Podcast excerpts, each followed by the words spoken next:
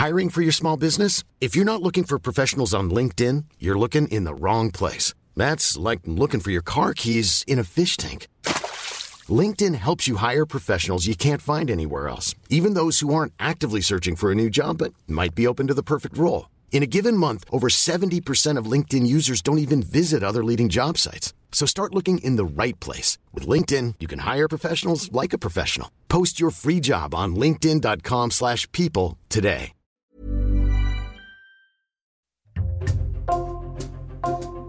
Bonjour, c'est Jules Lavie pour Code Source, le podcast d'actualité du Parisien. Cuisinier autodidacte d'origine libanaise, Alan Jeham, 46 ans, est devenu l'une des figures de la gastronomie française.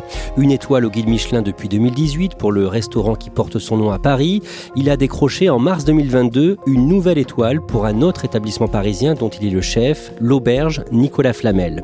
Le 26 octobre, Alan Jeham a publié un livre intitulé Mon Liban, dans lequel il partage ses recettes et il revient sur son parcours surprenant. Alan Jeham témoigne aujourd'hui dans Code Source au micro de Raphaël Raphaël.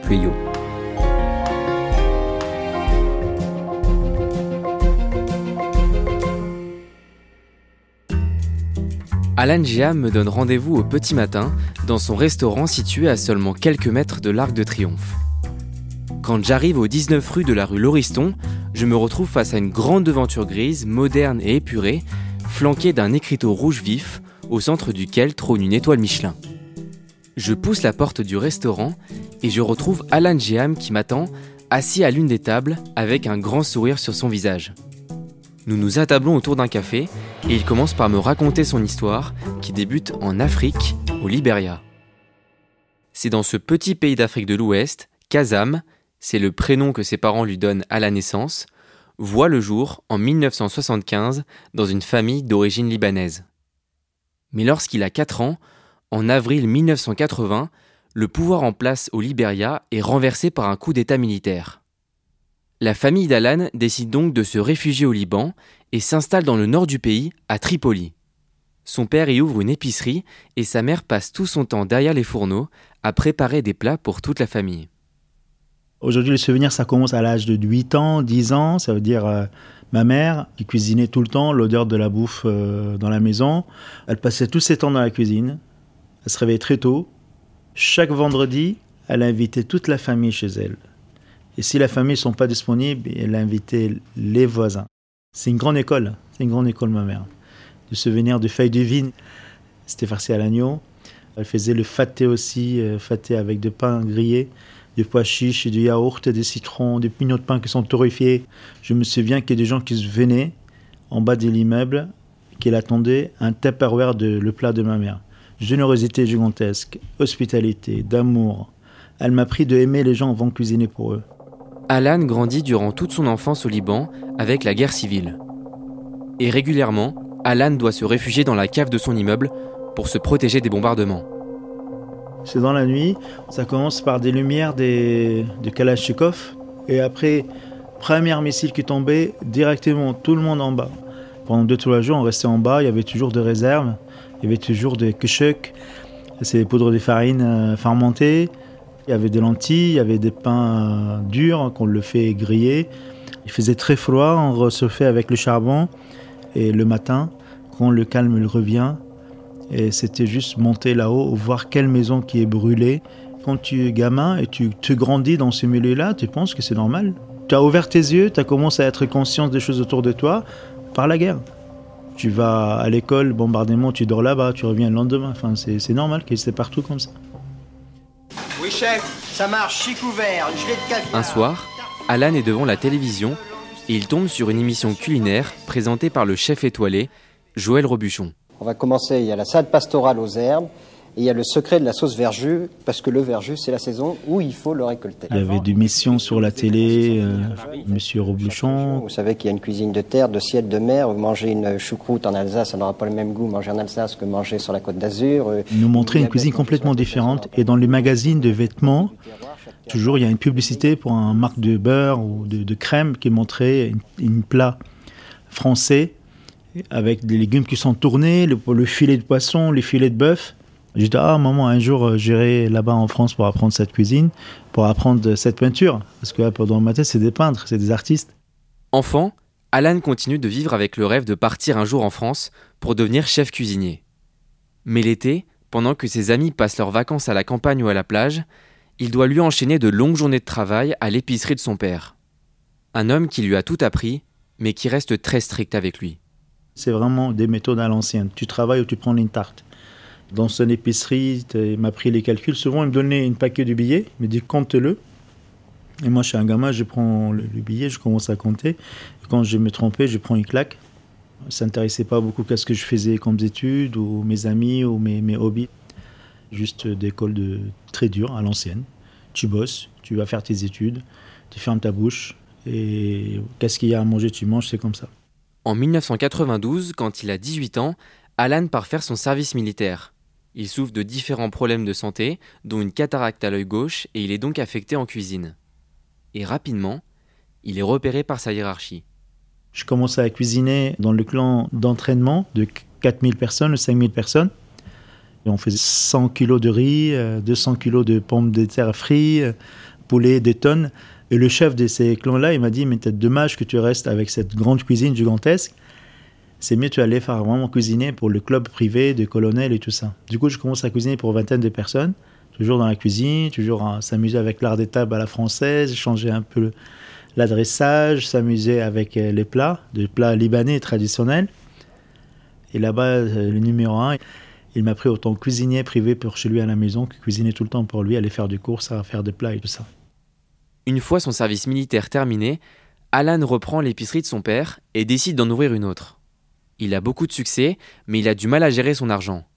Il dépense sans compter et en 1996, il fait faillite et doit mettre la clé sous la porte. Endetté auprès de ses parents, il décide alors de partir en Europe pour vivre son rêve français. J'ai obtenu un visa en 1996 pour aller en Italie. Et dans ma tête, je vais en Italie, après je prends le train, je vais en France, parce que mon rêve de venir en France. Je pars en Italie avec euh, un escale Beyrouth-Prague, Prague-Milan. Tu arrives à Milan, bonjour, bonjour. Vous allez où? Euh, Je vais en faire des touristes. Ok, vous avez de l'argent? Euh, Non. Là, les Italiens ils rigolent pas. Ils m'ont pris, ils m'ont mis dans un bureau. Une heure, deux heures, trois heures, quatre heures, machin. Aucune explication. Et là, on te renvoie à Prague. Et là, je peux vous dire que j'ai passé trois jours par terre dans l'aéroport de Prague. Ils ont pris mon passeport, mes valises, tout ça. Et pas à manger, rien. Je suis allé les garder dans la poubelle, aller voir les gens, juste demander une sandwich ou un truc. Et j'ai dormi sur le banquette. Au bout de 4-5 jours, il te met dans l'avion et te renvoie à Beyrouth. Du coup, retour à Tripoli. J'avais euh, presque 25 000 dollars de dette. Du coup, je travaillais livreur de pizza non-stop. On est dans le 16 heures par jour. J'étais numéro un des livreurs de paysages, le plus rapide. Il y a des fois, il m'arrivait de faire des accidents, mais voler sur le scooter avec le deux qui volaient, pantalon déchiré, des sangs qui coulaient. Il faut que je sois numéro un dans les livreurs de pizza. J'ai un compétiteur, j'ai envie toujours d'être un numéro un. Je battais dans n'importe quel domaine que j'ai travaillé. Le 12 juillet 1998, Alan assiste à la victoire des Bleus à la Coupe du Monde de foot. Cette victoire, très célébrée au Liban, où il y a beaucoup de francophones, agit comme un déclic. Même s'il a échoué une première fois, Alan veut retenter sa chance en France. Il se procure de faux papiers et un visa diplomatique et le 2 mars 1999, il embarque dans un avion à destination de Paris. Là, je monte dans l'avion, là, l'inquiétude, tu trembles comme ça, euh, tous les voyages, je ne sais pas qu'est-ce qui va t'arriver en France. Et voilà, toujours cette image noire de Milan et Prague, j'ai pas envie de retomber la même chose en France. Du coup, on arrive, on atterrit à Orly, et là-bas, les consignes, c'était ne bouge pas, il y a quelqu'un qui va venir me chercher de l'avion.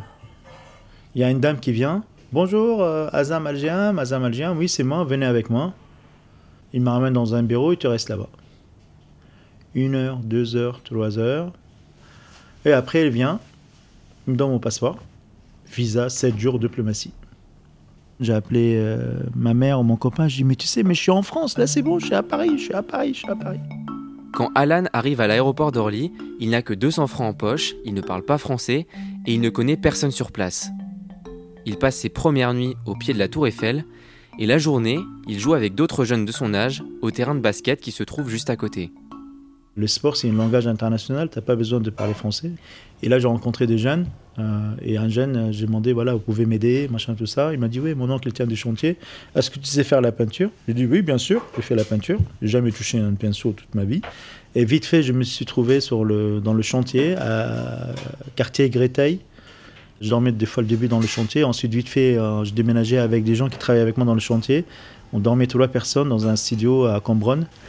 Et deux mois, trois mois après, j'ai rencontré quelqu'un qui tient un snack à Trocadéro, un snack libanais, qui m'a pris autant plongeur, mais les soirs. Pareil, toujours travail clandestin le matin, le soir. Toujours l'inquiétude quand je prenais le métro et je n'ai pas de papier. Pendant deux mois et deux mois, j'ai vu des cauchemars. Hein, que j'ai retourné au Liban pendant cette période-là, de guerre civile, de pauvreté et tout ça. Durant ses premiers mois à Paris, Alan commence ses journées au chantier à 5 h du matin puis à partir de 17h, il part travailler au snack libanais en tant que plongeur jusqu'à minuit. Chaque mois, il gagne l'équivalent de 1000 euros, ce qui lui permet d'emménager au bout de 6 mois dans son premier appartement, une chambre de bonne de 6 mètres carrés, sans douche ni lavabo. Un soir, Alan arrive au snack libanais et une opportunité se présente à lui. Je vois le patron qui était très stressé à la porte de son boutique. Et il me dit voilà, le cuisinier il est parti, il était blessé. moi j'ai deux commandes ce soir, je ne sais pas quoi faire. J'ai fait l'opportunité de ma vie, je le saisis. Allé foncer dans la cuisine sans poser de questions. Et j'ai fait toutes les choses que je dois faire. J'ai créé un bordel gigantesque, je me souviens. Mais la fin du service, les clients qu'il a pris euh, à manger, il était très content. Il a appelé le propriétaire de snack pour dire franchement ce soir on a eu un dîner exceptionnel cette personne-là, il m'a dit Ah, je vais parier sur ce garçon, je vais l'aider à avoir son cadre de séjour, qui m'a fait mon premier contrat pour aller récupérer mon cadre de séjour. Alan obtient un poste de cuisinier au snack libanais, il abandonne le chantier et il se consacre à plein temps à son nouveau travail. Mais après quelques mois, il annonce à son chef qu'il démissionne pour tenter sa chance dans un restaurant français. Ma voisine son copain, il est français, s'appelle Alexandre, qui travaille dans un restaurant qui s'appelle Le Totem Place de Trocadéro. Et je sympathisais beaucoup avec lui, on prenait l'apéro ensemble. Et je parlais toujours de mon rêve euh, à ce garçon-là en disant voilà, j'ai envie d'être un cuisinier, j'ai envie d'apprendre la cuisine française. il m'a dit tiens, je te présente le chef de cuisine du restaurant Le Totem. Au fil de la discussion, le chef du restaurant propose à Alan de travailler pour lui à l'essai. Alan ne maîtrise aucune des techniques de la cuisine française, mais il accepte sans hésiter et c'est dans les livres qu'il commence peu à peu à se former. J'ai acheté mon premier livre du CAP, mais le problème pour lire le, livre du CAP, il faut apprendre à parler français. C'est lien. Bah, du coup, c'était deux missions apprendre des recettes simples, apprendre la langue française. En plus, les cuisiniers, ils ne m'aidaient pas. Ils parlaient très vite, ils parlaient en largot. Il faut supporter aussi le côté euh, moqueur de cuisinier. Ouais, euh, il m'appelait Alan Falafel par exemple, il m'appelait un truc comme ça. Euh, il se moquait beaucoup de ça et là tu es dans un gastronomie française. Trois semaines après, le chef il veut me virer. Là j'étais en pleurs, je demandais de vraiment me donner ma chance. du coup j'étais le premier à arriver, dernier à partir dans le restaurant quand j'ai finissé mon travail, à chaque moment, j'ai 5 minutes libres. C'était un livre de la cuisine française, apprendre comment faire un beurre blanc, une vinaigrette, une mayonnaise. Si le lendemain, je vais au restaurant et me demandait est-ce que je sais faire une mayonnaise, j'ai dit oui, que j'ai appris le mayonnaise juste une heure avant. Petit à petit, il arrive à se faire une place au sein des cuisines du totem. Et en 2001, moins de 3 ans après son arrivée en France, il parvient à rembourser ses dettes et il devient chef cuisinier dans un autre restaurant, le Zango, près du quartier des Halles. Mais au bout de deux ans, Alan ressent qu'il a envie d'acquérir de l'expérience dans un restaurant français étoilé et il tente sa chance auprès des plus grands chefs de la capitale. J'ai commencé à postuler, mais à cause de mon nom, euh, Azam Abdallah al c'était très compliqué, je parle pas très bien la langue. Et là, je me rends compte aussi de barrières de, la, de nom, barrière que j'ai pas de CAP. Là, j'ai commencé à changer un peu mon CV, mettre que j'ai travaillé chez Guy Savoie, Étoile Michelin, où j'ai fait Ferrandi, c'est la meilleure école euh, en France. Pareil, changer mon prénom, c'est plus Azam, c'est Alan.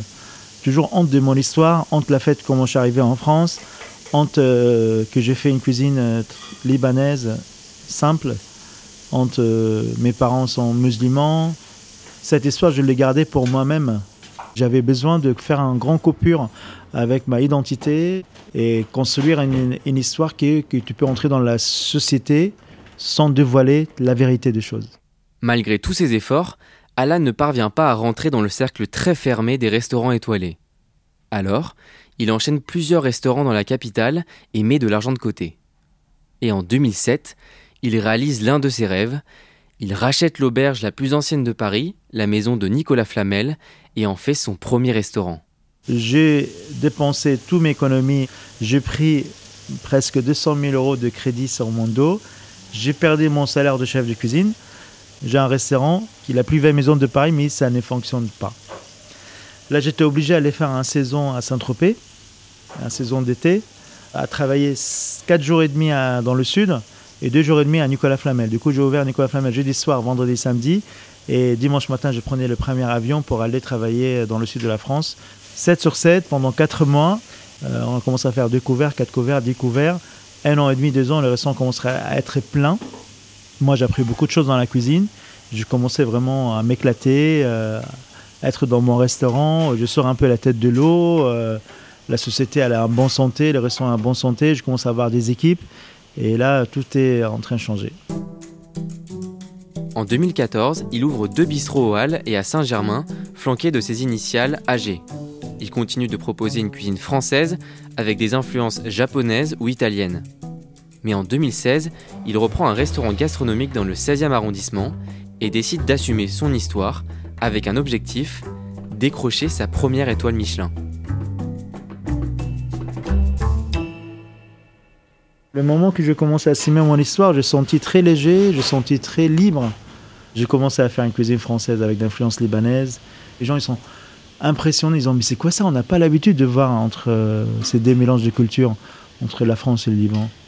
Et un jour, au mois de mai 2017, deux mois après l'ouverture du restaurant, il y a un monsieur qui est venu, qui a mangé, qui a payé son addition et après, à la fin, il m'a appelé. Moi, je suis venu, je lui ai dit bonjour monsieur, il y a quelque chose, ça va pas Il m'a dit voilà, je suis un inspecteur Michelin.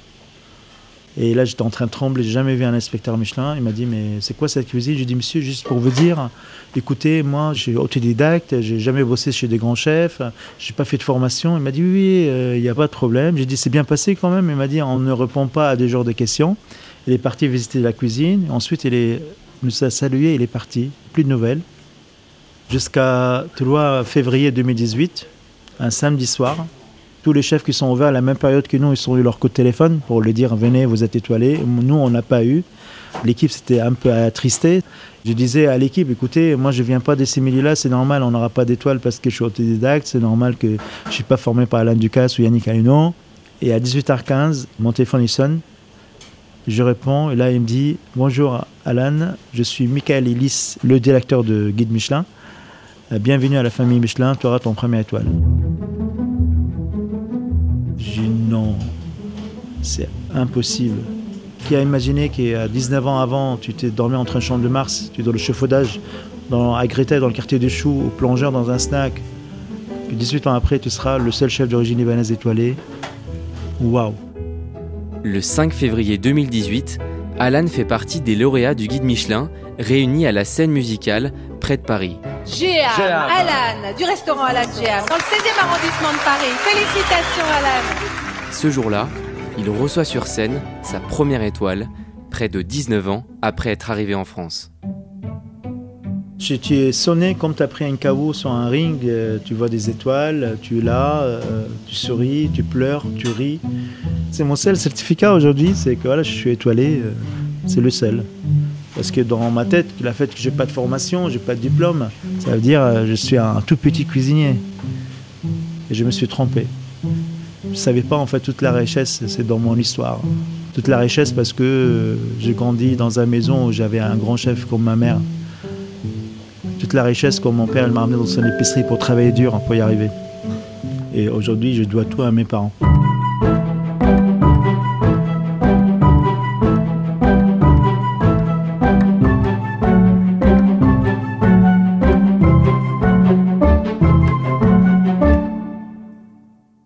Raphaël, dans le restaurant qui porte son nom dans le 16e arrondissement, quel plat propose Alan Géam C'est vraiment des plats gastronomiques, c'est de la cuisine française avec des inspirations libanaises. Et donc moi, quand je me suis rendu euh, là-bas à son restaurant, il proposait par exemple un veau du Limousin accompagné euh, par une courge butternut confite euh, aux dattes. Et quand il a ouvert ce restaurant-là, il s'est notamment fait connaître par un plat qui est le suprême de pigeonneau à la mélasse de grenade. Dans le restaurant Alan Géam, le menu entrée plat dessert est à 88 euros. Son menu signature est à près de 150 euros, et ça c'est sans compter le vin. Quand on n'a pas le budget nécessaire, est-ce qu'il y a d'autres façons de goûter à sa cuisine? Alain Giam, il a euh, plusieurs autres adresses, notamment dans le 3e arrondissement à Paris. Donc il a deux adresses qui sont consacrées à la street food libanaise. On peut par exemple euh, déguster une euh, savoureuse galette libanaise, donc à moins de 12 euros. Et il a aussi un bistrot qui s'appelle Casti. Et donc dans ce bistrot Casti, on, il propose une cuisine bistronomique, donc qui est plus abordable que son restaurant du 16e arrondissement. Est-ce qu'il a peur de perdre les deux étoiles qu'il a pour son restaurant Alain Géam et l'auberge Nicolas Flamel? Il ne m'a pas euh, semblé inquiet euh, particulièrement par rapport à cette étoile Michelin.